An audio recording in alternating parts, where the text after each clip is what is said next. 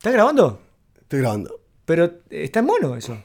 Sí, la voz es mono. Pero sí somos dos, tiene que estar en estéreo. No, somos monísimos. Ay, vamos a ver qué lindos que somos. Che, programa número cero. Mi nombre es Juan Pablo Olivera. ¿Cuál es el tuyo? Ernesto Muniz, bienvenidos al podcast de clubdecomedia.com. Exactamente, somos los responsables del Club de Comedia. Responsables, abro comillas, cierro comillas. Bien de hecho. Y, eh, Yo hice los gestos con la mano que ustedes no vieron. Exacto. Y por ahora, porque algún día podemos hacer algo de streaming. ya, cortá y poné el video. poner a grabar. Bueno, lo cierto es que estamos coqueteando con la idea de hacer un podcast y eh, vamos a hacer este programa número cero. Correcto, arrancamos. Allá vamos.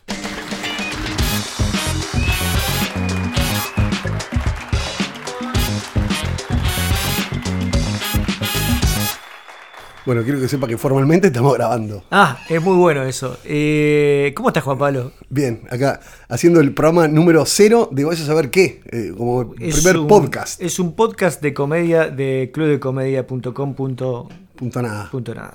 punto com. ¿Qué es de la vida del Club de Comedia? Bueno, tomando impulso este, nuevamente para hacer cosas nuevas, si se puede, ¿no? Eh, ¿Sabes que estaba pensando, Juan Pablo? Que en 2008 comenzamos. Eh, en verdad comenzamos en 2007 Ujú. a trabajar, ¿no? Sí. Para que sucediera lo que sa- salió en 2008. Y que el primero de marzo de 2020 va a ser la primera vez que se haga stand-up en Uruguay con un gobierno que no es del Frente Amplio. Mirá, eso Es una, es una revelación, ¿no? Sí, limita, va- van a haber cambios en, Va a haber cambios, sí, sí. En, en- en el lenguaje.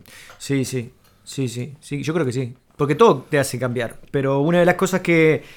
Lo primero, de las primeras cosas cuando ganó la calle, la calle Pou, eh, que yo sentí y dije, ¡pa! ¡Qué increíble la primera vez que vamos a hacer stand-up con un gobierno que no sea de izquierda! Porque nosotros empezamos en 2008 cuando era un momento histórico, hay que recordar esto que es importante. El gobierno había ganado el Frente Amplio en 2005, después de la crisis de 2002, 2000, cosas, no sé qué. O sea que nosotros empezamos en 2008 cuando ya Uruguay estaba como pim. Había, existía Pluna. Por ejemplo. Traíamos a Alejandro Angelini en avión. Sí, sí. que era- Alejandro Angelini que nos- nos hacía venir en avión. sola, porque no viaja en barco, porque no, no le va. Tiene muy poco tiempo que perder. Qué tipo bárbaro. Y Genial. eh, te imaginas que ahora no podremos traerlo porque no, no hay avión ni siquiera. No, costaría una fortuna. Una fortuna. Hace un rato estábamos preguntándonos justamente eso, los valores de aquel entonces Claro. versus los valores de esto. Se venía en avión toda- todas las semanas, eh, impensable. Y en un avión que era una línea uruguaya. Bueno, y eso, y esas cosas, como que en un momento histórico en Uruguay, económicamente para arriba, y eh, a punto de, de, de, algunos- de generar algunos valores históricos, como por ejemplo el 2010 y la Copa del Mundo, donde salimos cuartos, todo eso lo vivimos arriba del escenario. Ujú. ¿No? Vivimos eso, vivimos el, el triunfo de Mujica, vivimos la, la Liberación de la marihuana. por la primero la prohibición del tabaco en espacios cerrados, que para nosotros eh, fue un cambio porque ahora parece natural, pero la gente fumaba Porque- dentro de los bolsos. Porque después de los bares nos podíamos ir solamente con olor a frito. Claro. No con olor a cigarrillo. Sí, exactamente. Ahora tenemos, sabemos, eh, olemos y sabemos de qué bar de comedia es. Exacto, exacto, según el menú. Eso ha sido un gran, un gran cambio. Y en- en- vivimos eso, vimos cómo la gente empezó a salir a fumar y, se quedaba fuera en invierno. Eh, vivimos la, la prohibición de fumar, vivimos la, la legalización de la marihuana, vivimos... eh, Cambios profundos. Sí. Venimos enumerando varios, pero eh, cambió la manera de hacer humor, ¿no? Los temas, eh, temas que antes tocábamos más libremente, o sin prejuicios, o sin conciencia, que O estamos más- más diciendo. como sin conciencia, este, sí. o- sí, momentos como históricos, ¿no? Es decir, la- la antes se hablaba de una cosa y ahora se hablan de otros, con otras dinámicas, con otras. Sí, sí, por suerte. Evolucionamos. co- comediantes que, que- que ha- hablábamos de temas de casi, podría decirse hoy, machistas, que todos lo manejamos, incluso las mujeres Sí, sí. manejaban temáticas que no se consideraban machistas y que hoy es difícil subirse al escenario sin pensar que estás rompiendo algo que no hay que romper. Claro, igual si- siempre ha- hablamos de que, de que en comedia alguna minoría, alguien estás tocando cuando estás diciendo Y que algo. tal vez. Eh, entonces, bueno, hay que tomar la temperatura de qué decir y qué no, capaz que en este momento histórico, hablando de, bueno, de esta cuestión de, de paridad, digamos. Pero, no, pero es- claro, estoy de acuerdo, pero el, el asunto es desde qué lugar de conciencia lo estás haciendo. Si lo haces como eh, naturalizado porque la premisa de la sociedad es, ¿está bien decir que la mujer es inferior? ¿O está bien decir que la mujer no puede hacer comedia? Cuando empezamos, Sí, sí. eso parece una estupidez, pero cuando empezamos, eh, había muchas mujeres en el primer curso, recuerdo perfectamente esto, y en los segundos y terceros, y que una de las problemáticas era la mujer no puede hacer reír. Era como que estaba instalado esa, esa idea. Bajo. Sí, que no está instalado hoy en día, pero que también queda algunos resabios de comentarios como eso, ¿no? Porque eh, siempre a ver, el paraguas que sostenía un poco este comentario era que la mujer, como que los bobos somos nosotros, la que nos reímos, estamos ahí, como que la mujer como que madura más rápido y, y yo qué sé, está destinada no, no hoy en día, ¿no? Claramente, pero digo, que, que estaba destinada a, cumplir otros roles. Eh, los bobos somos nosotros, los hombres, y lo que nos reímos infantiloidemente somos nosotros, y las mujeres tienen otra, otra cosa. Y eso desde un lado, y del otro lado es, eh, yo no, me, no puedo aceptar que una mujer diga malas palabras arriba del escenario, porque una mujer, no, no que era eso que pasaba, y que a, las mujeres comediantes le, le, les, les ponía en un lugar que de injusticia respecto al, valor de lo que... posibilidades. Claro. Igual lo, que decías recién, eh, que me resonó que uno debe subir al escenario en la actualidad y en aquel entonces también. Es pecado no saber lo que estás diciendo. Por supuesto. Pecado. Es decir, que en aquel entonces cuando estábamos diciendo algo, éramos conscientes de lo que estábamos diciendo en ese momento histórico. Hoy en día eh, hay que manejar otras sensibilidades, claramente. Sí, Totalmente. Y hay que seguir siendo consciente de lo que haces arriba del escenario. Ni hablar. Y en, ese momento no había materiales políticos. Nadie hablaba de temas políticos, porque el tema político no era, no era importante. Siempre es importante. Pero digo que el público no, tenía, no le interesaba escuchar temas políticos ni de ahí hablar de temas políticos. Y nadie se le ocurría siquiera hacer un chiste político.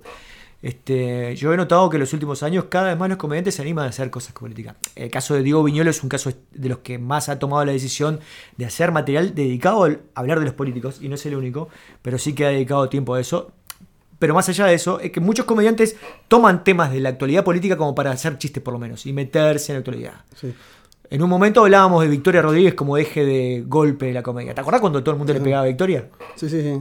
Sí, pienso igual que todo es político, digamos. Hoy en día ah. se, ha. Nos pusimos. Nos pusimos. Picantes. Bien, perfecto. no, no, pero digo. Eh, y todo preso es político, dijo Litia.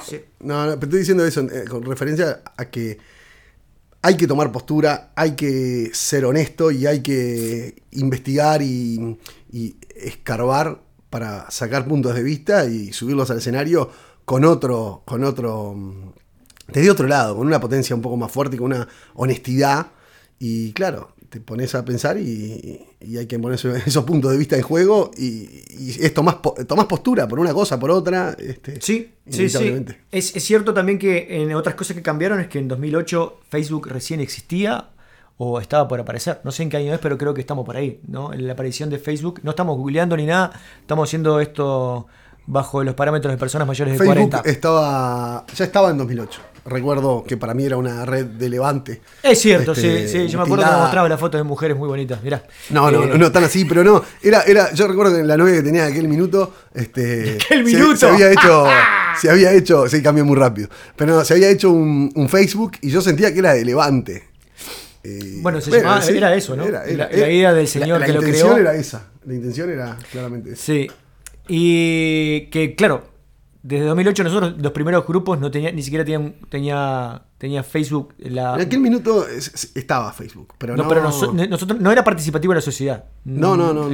Era, algo, marginal lo que teníamos. TikTok hoy en día. Exacto. Y eh, hoy día en 2020. Y eh, en enero de 2020. Y mm, después de eso empieza a tomar relevancia. De hecho, para los cursos empezamos a usar Facebook para hacer como grupos privados para cosas que sucedían, como llevar la clase más allá del, espacio académico a las redes sociales.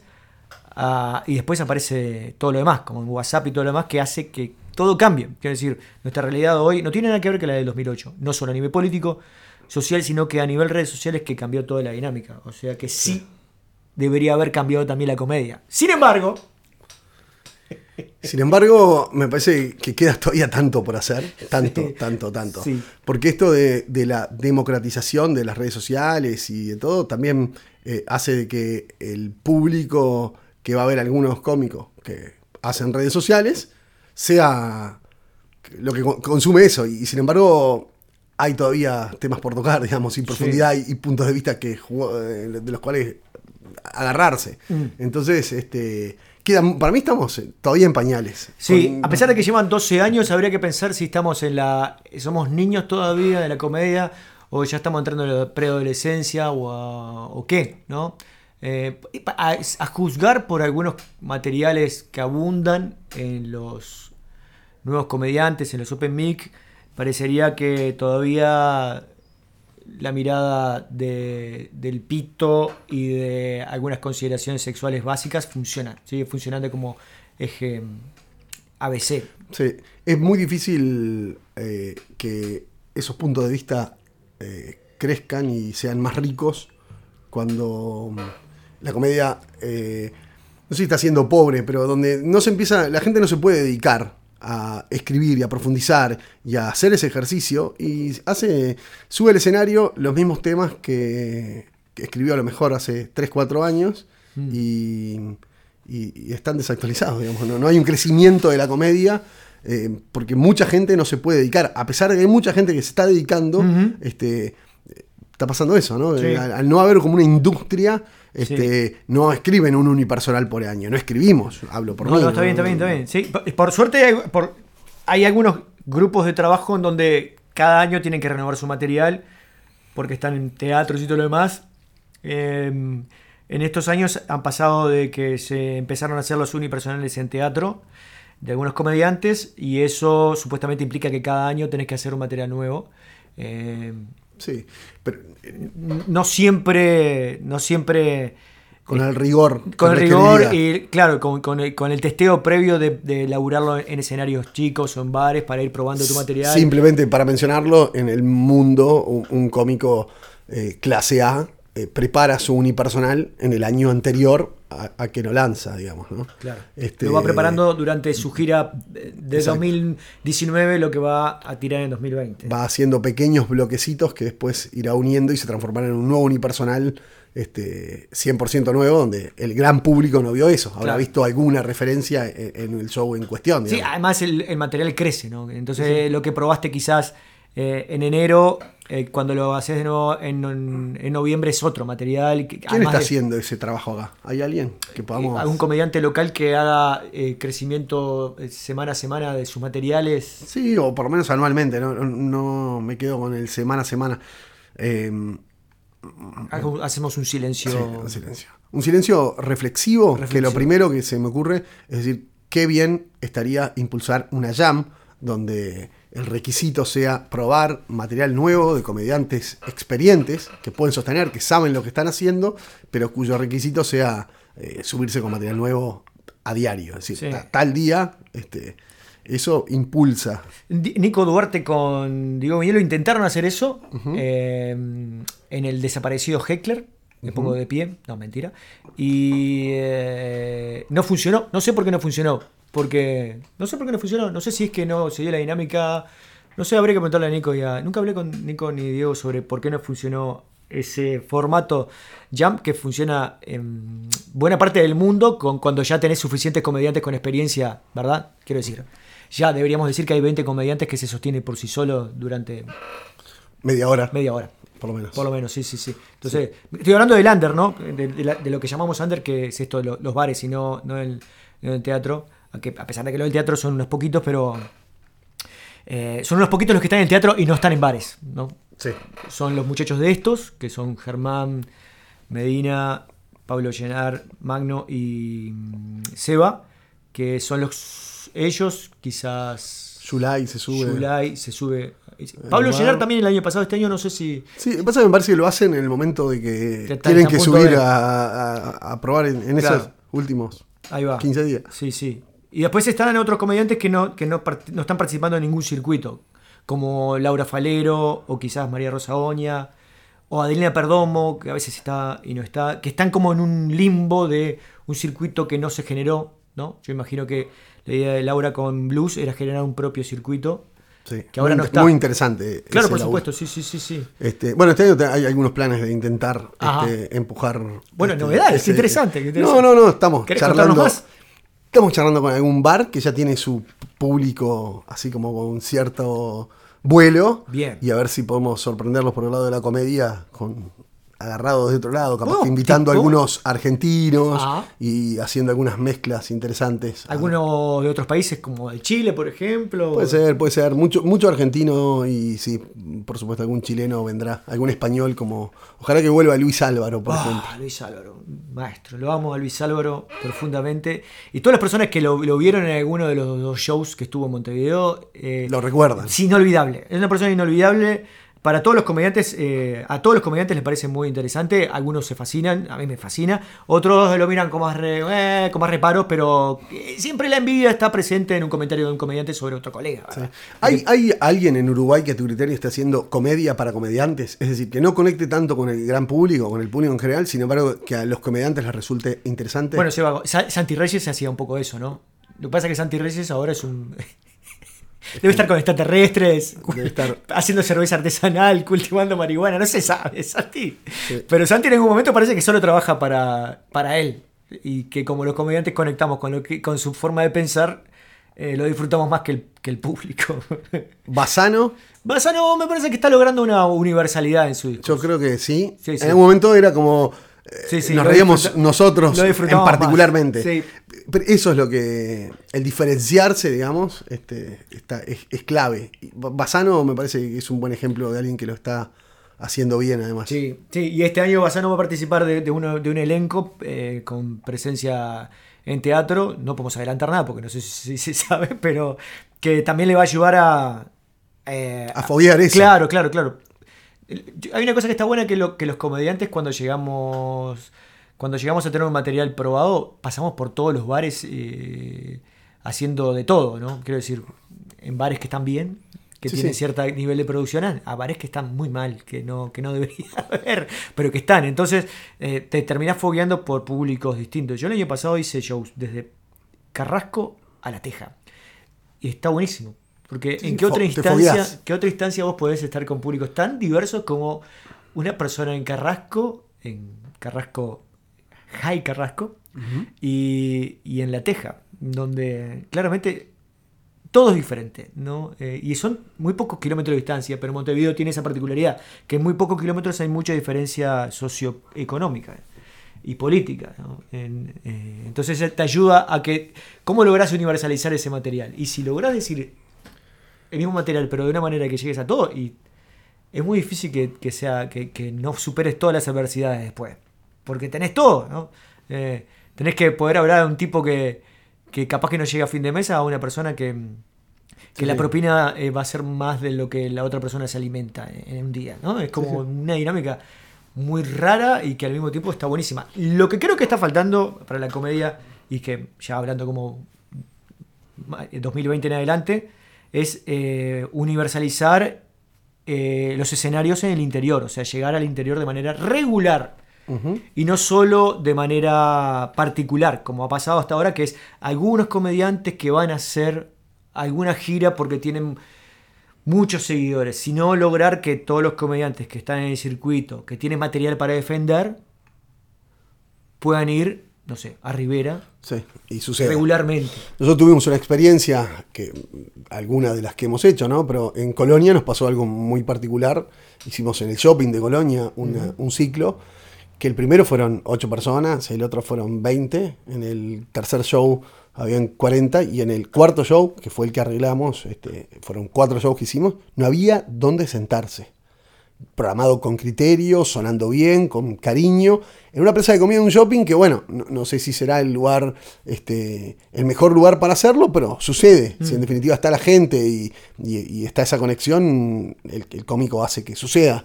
Y fue una buena experiencia que nos encantaría replicar, pero de vuelta, en, en- en lo magro de... Y lo increíble de- que pasó con eso, perdona, buena pausa antes que Sí. sigas, es que cuando estaban todas las condiciones, cuando se había generado el clic, cuando ya estaba la llama encendida, decidieron bajarlo. Es Sí, como, es como hiciste la apuesta, invertiste, ahora es el momento de empezar a recoger los frutos y se deja de lado. Claro.